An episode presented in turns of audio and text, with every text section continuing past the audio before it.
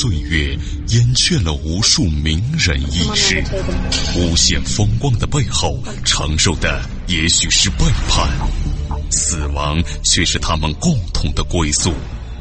历史长河沉淀了无数未知的人类文明，时光荏苒，当一切变得尘埃落定，谜底悄然揭开。虚幻的高塔瞬间崩塌，纵古今，横万里，石破天惊，惊天大幕。各位听友，大家好，我是卧龙先生，欢迎您收听本期的惊天大幕。咱们今天来说一说古巴比伦帝国毁于淫乱。据希腊学者希罗多德的记载。在每个巴比伦妇女的一生当中，都要到阿弗洛狄特的神庙当神庙的圣妓，跟一些陌生男子交合。但他们呢，在庙内并不算是妓女，而被视为神圣的替身，代表阿弗洛狄特女神在殿内行淫。咱们来说说这个神庙的圣妓。巴比伦建国于三千多年前，是当时高度文明的国家，在性风俗方面呢。则显得相当的奇特和淫乱，以致啊，连放荡不羁的亚历山大都对巴比伦人的性风俗感到了吃惊。在圣经当中记载，巴比伦被描述的眼如银窟，是道德败坏的可耻代表。这是由于该国的特殊制度所致。据希腊学者希罗多德的记载，在每个巴比伦妇女的一生当中，都得到刚才咱们说过的。阿弗洛狄特神庙，当神庙的圣妓，跟一些陌生男子交合，但是呢，不算妓女，是神圣的替身，代表着阿弗洛狄特女神，在殿内行淫。那么，在希罗多德的记载当中，对神庙的圣妓啊，有过详细的描述，说每个到神庙当圣妓的妇女，必须啊，等待不相识的男子把银币抛向他身边。抛钱的男子会说：“我以阿弗洛狄特的名义祝福你。”这个圣妓毋庸理会钱币的面额大小以及抛出钱币的是什么人，都得跟他做爱。如果拒绝，那就坏了，触犯了神的律例。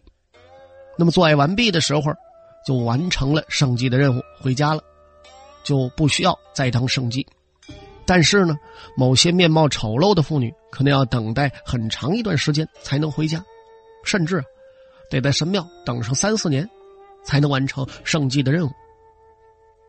那么，由于神庙的圣祭代表的是阿弗洛狄特女神，很多人呢就认为她是淫乱的女神。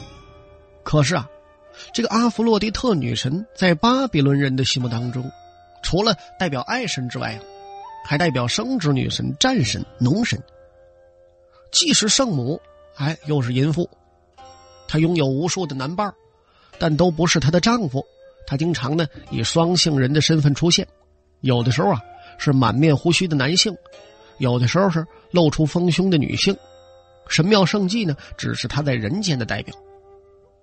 那么有人类学家就说了，说这种淫乱制度是一种原始风俗的遗风，因为啊过去某些落后地区的部落仍然盛行类似制度，目的呢。为了增加部落的人口，只是在他们这个部族里头，没有巴比伦妇女神圣的地位。那么，咱们说巴比伦呢，除了圣祭制度之外，还有正式的卖淫妓女，就是普通的妇女，性观念呢也很开放。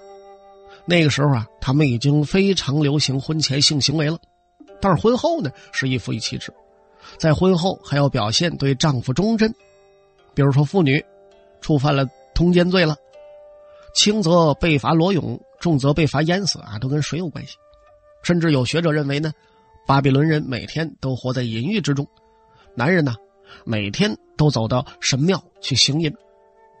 那么由于浸淫在欲海之中，令各个阶层的巴比伦人对外族侵占都无心抵抗，最后呢被波斯人轻易侵占，从而呢令巴比伦灭亡。但神庙的圣祭制度依然维持，直到罗马统治时期才被废除。这个巴比伦是一座令人神往的古城，它在哪儿呢？在幼发拉底河和底格里斯河的交汇处，早在公元前的一八三零年左右，阿摩利人就以巴比伦为都城，建立了古巴比伦王国。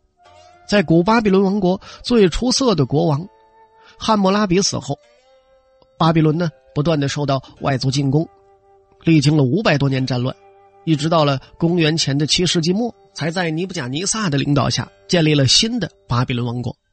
然而八十八年后，新巴比伦王国又被波斯人彻底毁灭。随着巴比伦王朝的覆灭，显赫一时的古巴比伦城也日渐的消失在了荒草之中。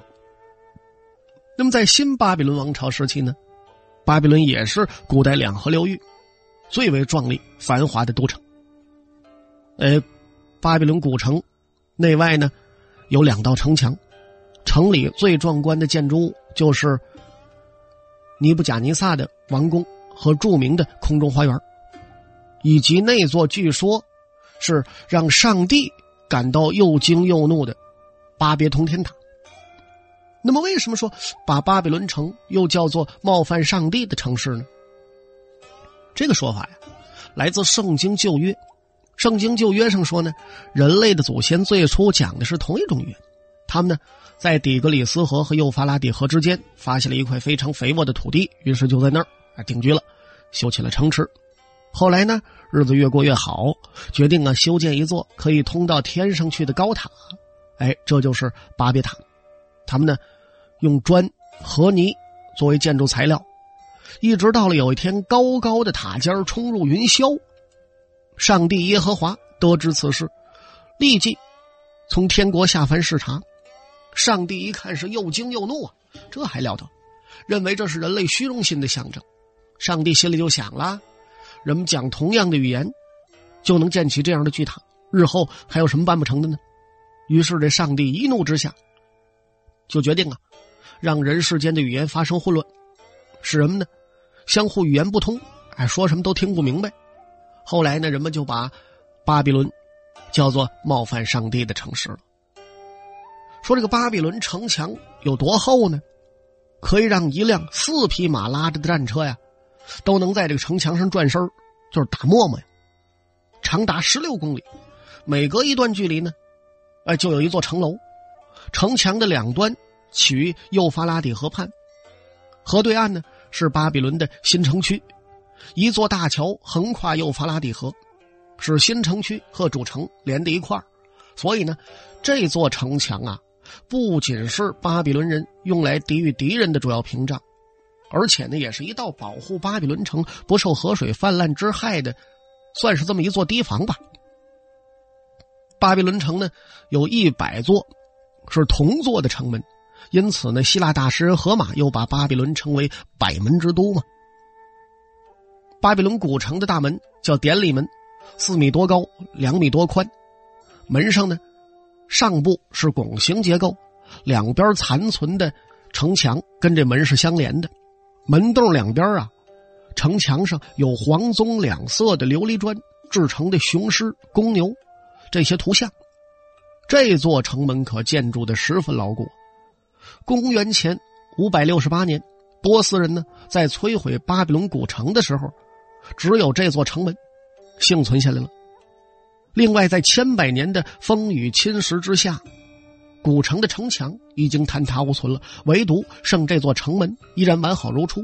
穿过城门呢是一条广阔大道，上头呢铺着灰色和粉红色的石子儿，大道两边还有残存的城墙。哎，上面有清晰可见的雄狮啊、公牛这些图案。那么尼布甲尼撒的王宫就在大道的西边，被人们称之为世界七大奇迹之一的空中花园，就在南宫的东北角。那么相传呢，他是尼布甲尼撒二世为了让自己的谜底妻子塞米拉米斯公主排忧解闷而建立的。可惜呢，他早已不存在了。赫赫有名的巴别通天塔。耸立在大道的北边，巴别塔呢，本是巴比伦古城里一座供奉巴比伦人的主神马杜克的神庙。塔的顶端是神殿，有一条石梯啊，可以直通神殿。敬神的时候，穿着白色的法衣的祭司，在由乐器伴奏的合唱声中登上塔顶。那么这座巴别塔就是圣经里的巴别通天塔。巴别这个词儿是巴比伦文，意思是神的大门。那么由于它的读音跟古希伯来语中的混乱一词相近，加上当时巴比伦城里的居民讲的远不止一种语言，圣经旧约的作者呢就很容易把语言混乱与上帝对建塔的惩罚相互联系，编出了上述的故事。那么，巴比伦古城，它里头最早的巴别通天塔，在公元前六百八十九年，亚述国王辛赫纳里布攻占巴比伦的时候就破坏了。那么，新巴比伦王国建立之后，尼布甲尼撒二世下令重建通天塔，他命令全国部分民族、部分地区都得派人来参加修塔。尼布甲尼撒下令重修的巴别通天塔呀。一共七层，总高九十米。塔基的长度和宽度呢，各为九十一米左右。在高耸入云的塔顶上，还建有壮观的供奉马都克主神的神殿。塔的四周是仓库和祭司们的住房。在五千多年前，人们能建起这样一座如此巍峨雄伟的通天宝塔，那确实也是人世间一大奇迹啊！可是遗憾的是呢。巴别塔如今剩下的仅仅是一块长满了野草的方形大地基的残迹了。在波斯人彻底摧毁了巴比伦之后，人们呢对巴比伦通天塔仍然念念不忘。公元前三百三十一年，当亚历山大大帝占领已经荒芜的巴比伦以后，他曾经呢也想重建通天塔，但是单单清除废塔的砖瓦就需要一万人工作俩月，最后呢。他也只好放弃了这个计划。如此千百年过去了，也不知道有多少人一直想找到巴比伦城的遗址。一八九九年的三月，一批德国的考古学家，在今天的巴格达南边五十多公里的幼发拉底河畔，进行了持续十多年之久的大规模考古发掘工作，终于找到了已经失踪两千多年，有。尼布贾尼撒二世在公元前六百零五年改建后的巴比伦古城的遗址，考古学家们呢现在仍在巴比伦古城遗址上进行着发掘工作。许多的宫殿、神庙、街道和住房已经逐渐的露出地面。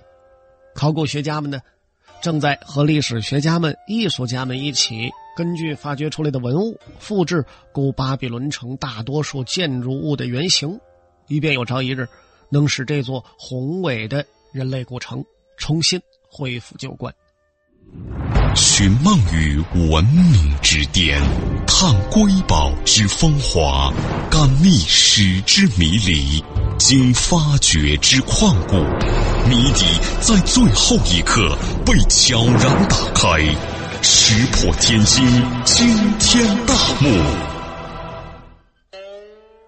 那么好了。欢迎各位继续收听今天的惊天大幕，我是卧龙先生。接下来啊，再把时间拉回到咱们中国古代唐朝，来看看标新立异的唐朝男人，涂唇膏、用面膜、穿女装，听着有点意思啊？怎么回事呢？说唐代的须眉男儿啊，对姿容的注意，这不亚于女性。他们呢，戴簪花与香薰衣。使用唇膏，浑身刺青，可以说是风流倜傥、善于修饰的男子。那么，往往呢，这些人也会引起世人的瞩目。他们的装扮，对社会的风俗和趋向也产生了很大影响。咱们来看看簪花古代呢，又称插花就是把花啊插在发髻或者是冠帽上的一种装饰的方法。所戴的花呢，可以是真花，也可以是用这个丝帛呀或者其他材料做成的假花。这本来呢是妇女打扮，但是在唐代，男子呢居然也戴簪花，而且还很流行。说每年春天的时候，都城长安呢都盛行这个郊游。公元七百一十三年的那次郊游，诗人苏挺写出了“飞埃结红雾，犹盖飘青云”的美文佳句。唐玄宗呢非常赞赏这句诗，就将玉花插在了苏挺的头巾上。玉花呢，那就是唐玄宗头上的花啊。也就是说，连皇帝都喜欢戴簪花，你更别说普通百姓了。说不仅唐玄宗啊喜欢戴这个簪花，王爷们呢，哎，更是有过之而无不及。汝阳王，这个人叫李金，小名叫什么呢？花奴，是经常啊头戴簪花，他那跳舞。有一回呢，他给唐玄宗表演，戴着绢帽，敲击着节鼓。唐玄宗呢摘了一朵簪花放在他帽子上，李金呢伴随着音乐跳完了舞。而把帽子上的簪花啊，这这并没有说掉落。哎，唐玄宗呢非常高兴，赐给他一柜子金器啊。这俩人都可以说大唐朝的花痴。玄宗是皇帝啊，李金是贵族啊，要什么有什么呀，什么花都行啊。但是呢，有一位才子为了兰花，竟然当贼。谁呢？这个人叫霍定。每当春天有曲江的时候。他就用重金雇人窃取贵族亭榭当中的兰花，就是偷这兰花啊，都插在帽子上，说哪儿人多上哪儿去，而且一边显摆一边叫卖。这路上男男女女打破头都要买，地上呢到处扔的都是钱币和女人用的金钗。那么有花戴又能赚钱，这是好事但是有的人就没那么幸运了。唐朝末年的帅哥叫李孟福。生的呀，短小洁白，美秀如玉人，做起事儿来呢放荡不羁，经常在洪州大街小巷招摇过市的，一年四季浑身上下哪儿都是花在城中呢，大大小小的酒馆他就喝酒。后来呢，也不知怎么弄的，把官府给惹恼了，被看作是狂妄惑众，就是说呀，你真太狂妄了，而且你这个行为对大伙有不好的引导作用。他本人呢，因此是锒铛入狱，并且呢。在狱中作诗，说插花饮酒无妨事，乔唱渔歌不碍事。就说我插花饮酒我不碍事儿啊，而且呢，我作为一个樵夫，或者说作为一个打鱼的，我那唱唱歌，抒发一下感情，这有什么呀？这位是够狂妄的，都进去了，你还不好好改造？另外，咱们说一个事儿，就是唐代男子不仅喜欢呢带这个簪花，而且还流行什么呢？以香熏衣，人们把呀。以香熏衣当成一种礼节。如果说男子要会客，这衣没熏香的话，这很不礼貌。那么除了衣裳要用熏香之外，唐代这男子呢，还一追求什么？就标新立异。成都啊，有这么一位叫陆岩的，风貌神俊，又会穿衣裳，曾经呢是成都风流人物竞相模仿的对象啊。他这时代潮流，他呢。裹着这么一块纱巾，就是头巾呐，样式很美，很快就风行了。为了标新立异，区别和大众的不同，他又剪去纱巾的角你看这怎么样？这跟你们那不一样了吧？大伙儿一看他剪去了，不行，我们也剪，嘁哩咔嚓，这角都剪掉了。过了一段时间呢，陆岩又换了新式的衣服，于是人们都自嘲啊，说我们呢成不了陆岩啊，永远不如他时髦啊。另外呢。咱们说，唐代是我国历史上最开放的时代。盛唐时期，妇人为丈夫之相，丈夫为妇人之事。什么意思呢？就是说，女的打扮成男的，男的呢打扮成女的，带女人的服饰，这很正常。就是说呢，当时的社会啊非常开化，而且这一时期的男子和女子一样，平时呢也敷面膜，也用面脂、口脂、化妆品，这都用。据记载啊，当时啊，有一个人叫韦银，风流爱美。有一次呢，听说朋友娶了一个非常貌美的佳丽，于是乎啊，就打水洗澡，头上呢戴着漂亮的丝巾，嘴上啊涂上唇膏，去恭贺他的朋友。可见呢，当时男子使用唇膏啊也很平常。这位就够瞧的了。可是唐代还有一位，比这韦银还臭美的，叫魏介。她呢，姿容秀美，还长得特别漂亮，披肩长发，有五尺。每天洗完澡啊，都有两个婢女用金盘子呀拖着她这头发给她梳头。洗脸的时候呢，用的是自制的化浴膏。什么叫化浴膏？类似现在洗面奶似的，还得把这个芹菜啊捣成泥儿，敷在脸上做面膜。所以她这脸呢，特别的明亮湿润，连皱纹都没有。另外，唐代男子的另一最爱就是刺青啊。那么，刺青呢，在唐中期及以后可谓是流行一时啊。当时的长安城啊、成都啊、荆州啊、黔南呢，都有刺青的风俗。男人呢，用针在皮肤上刺出图案，然后涂上炭，等到这个创面愈合之后，就形成了无法磨灭的图案。那么，据说当时的蜀人呢，最善刺青，就是四川人，可能是刺青最好。不仅图案清晰如画，跟画的似的，而且这个色泽也很鲜艳。在荆州的市场上有专门刺青的工匠，他们呢事先把这针固定排列成一定的形状，然后呢再根据顾客的要求需求吧，把各种图案刺在皮肤上，再涂上石墨。那么当时呢，人们最喜欢什么呀？就是蟾蜍和蝎子。那蟾蜍就是蛤蟆呀。在长安的市场上呢，还出现了唐代最早的专业刺青美容师，叫什么呢？叫札工。哎，就是专业技术工种。那么当时刺青的呢，大多数是市井恶少或者军人，所刺的内容呢，倒千奇百怪的。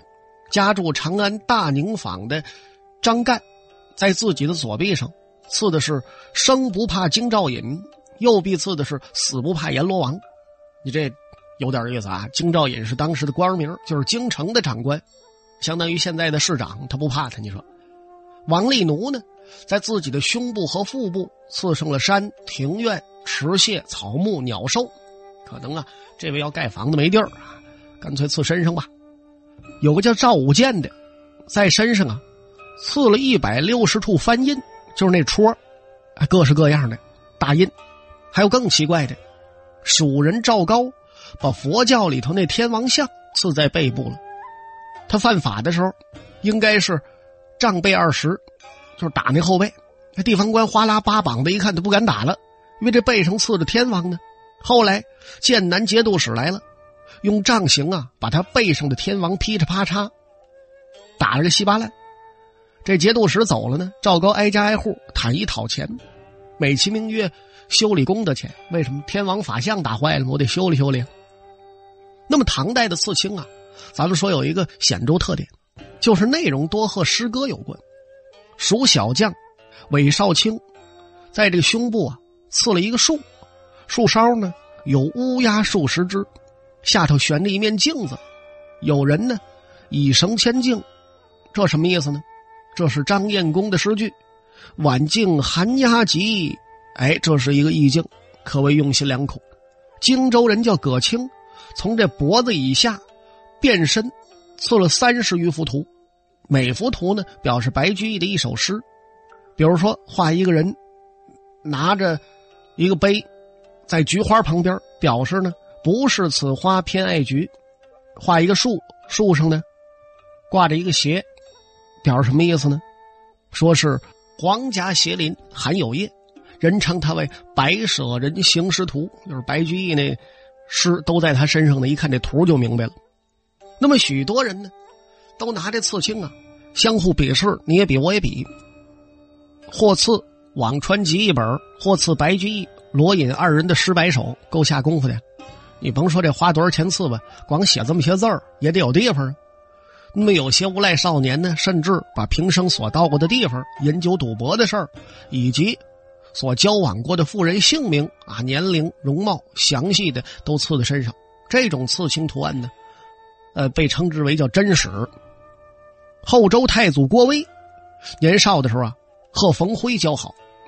这冯辉呢，就是五代时期朔方军的节度使。小的时候，这俩成天没什么事游手好闲的。有一天呢，这俩碰着一道士，自称叫叶雕，就是说给他们俩刺青。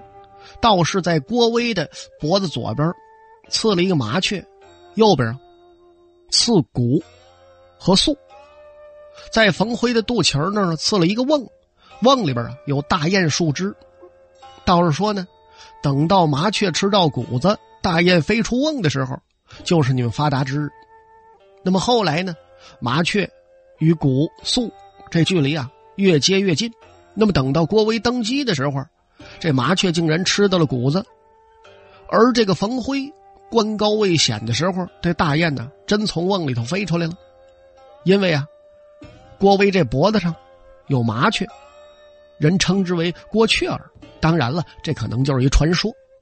可是呢，足见当时刺青那在唐朝很盛行啊。